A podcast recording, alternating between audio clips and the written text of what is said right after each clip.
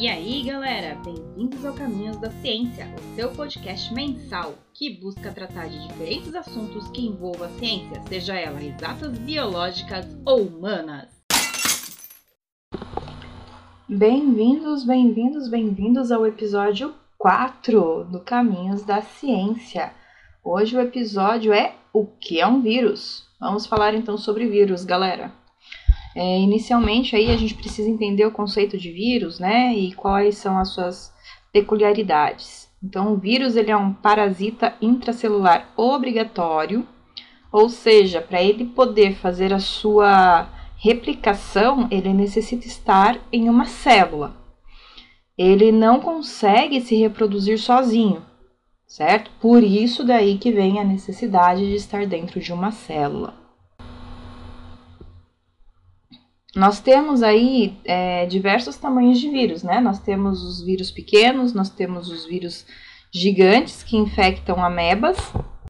E até onde se sabe, em sua grande maioria, os vírus eles infectam seres celulares, como bactérias, amebas, animais, plantas, né?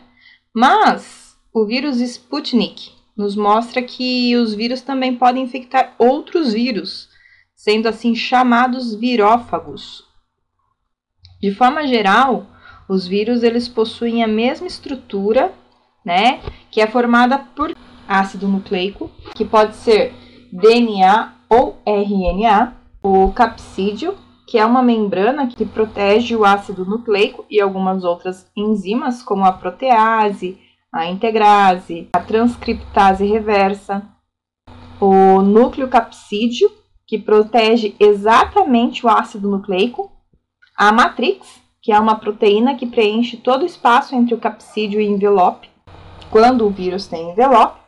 E por fim, mas não menos importante, temos o envelope, que é a membrana que protege todo o conteúdo dito anteriormente, né? E o envelope geralmente é formado por lipídio, ou seja, gordura, e junto ao envelope temos o teplômero, que são pequenas estruturas salientes geralmente feitas de glicoproteínas e lipídios. E elas são as responsáveis pelo sucesso do vírus ancorar em uma célula e infectar ela. Tudo isso junto forma o vírion, que tem o poder de infectar. E quando o vírion passa a ser um agente infeccioso, ele passa a ser o vírus propriamente dito. Os vírus também são agrupados em grupos taxômicos, né? Como os seres vivos, mas eles seguem uma regra particular de classificação, não sendo classificados em domínio, reino, filos ou classes. No caso dos vírus, a classificação é ordem, família, subfamília, gênero e espécie.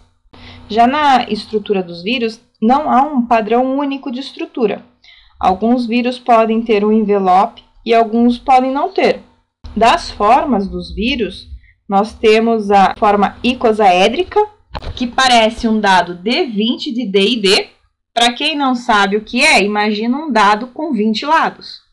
Temos a cúbica, mas que mais parece uma bola se você for olhar na, no campo 2D. Então, se você procurar aí é, no Google forma do influenza, você vai ver várias imagens com o vírus sendo representado por uma esfera com vários cabelinhos. Esses cabelinhos são os nossos peplômeros. E tem a forma helicoidal, que vista em 2D parecem varetinhas. Já os vírus complexos parecem ter saído de um filme de ficção científica. Ele mistura o helicoidal, onde este é a base e em cima tem uma cabeça icosaédrica. E na base do helicoidal tem fibras proteicas que parecem patinhas de aranhas.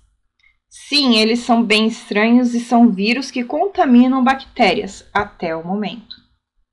Mas e a replicação, como é que funciona? Primeira pergunta a ser respondida é: qual o objetivo da replicação? A resposta é produzir mais vírus capazes de infectar mais células. E quais são as consequências disso?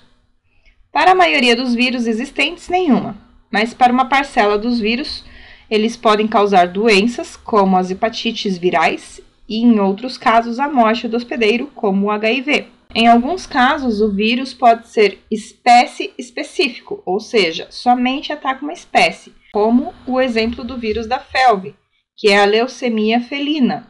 Ela é causada por um oncornavírus e somente ataca gatos. No mesmo gênero, temos o HIV nos humanos. Além disso, o vírus pode preferir um tipo de célula ou tecido, isso se dá pela presença de receptores diferentes que as células apresentam, e os vírus podem gostar mais daquele receptor ou menos daquele receptor. Para um vírus se replicar, ele segue algumas etapas: a adsorção, quando o vírus se liga na superfície da célula, a penetração, quando o vírus passa pela membrana plasmática que reveste a célula, ou seja, ele fura a camada de proteção da célula e isso pode se dar de diversas formas.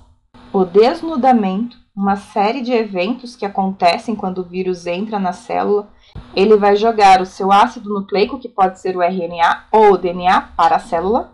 A transcrição e tradução da informação genética, quando o vírus começa a combinar o seu material genético com o da célula, passando então para a replicação, onde ele começa a criar várias cópias do seu material genético. Quando o vírus começa a criar várias cópias do seu, do seu material genético, ele começa a fazer a montagem do vírion, onde ele monta cada estrutura do vírus. Então, ele vai montar lá a seu, o seu capsídeo, ele vai ter a sua estrutura de é, ácido nucleico, ele vai ter o seu envelope ou não vai ter o seu envelope, e por aí vai.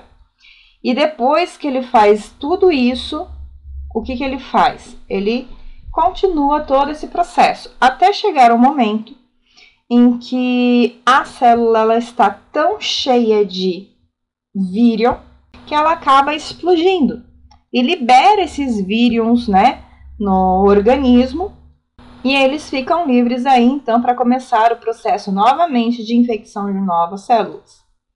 Para combater vírus e tratar as pessoas infectadas, se utilizam vacinas e drogas antivirais. Os antibióticos não são eficazes contra vírus, porque os antibióticos foram criados para combater bactérias. E as bactérias são outros tipos de organismos. Vírus e bactérias foram seres invisíveis por muito tempo. É importante conhecermos sobre eles, pois assim passamos a entender como doenças funcionam e quais os agentes causadores das mesmas. Dessa forma, saímos da escuridão da ignorância e passamos a entender e respeitar a ciência e seus agentes, que são os cientistas. Bom, espero que esse áudio tenha sido claro e que tenha te dado aí uma luz do que são os vírus, como os vírus são formados, como eles infectam, né, de uma forma geral aí. E aí, para finalizar, vamos terminar aí com uma frase de Carl Sagan. Em algum lugar, Alguma coisa incrível está esperando para ser descoberta. Será que você vai ser a pessoa que vai descobrir essa coisa incrível?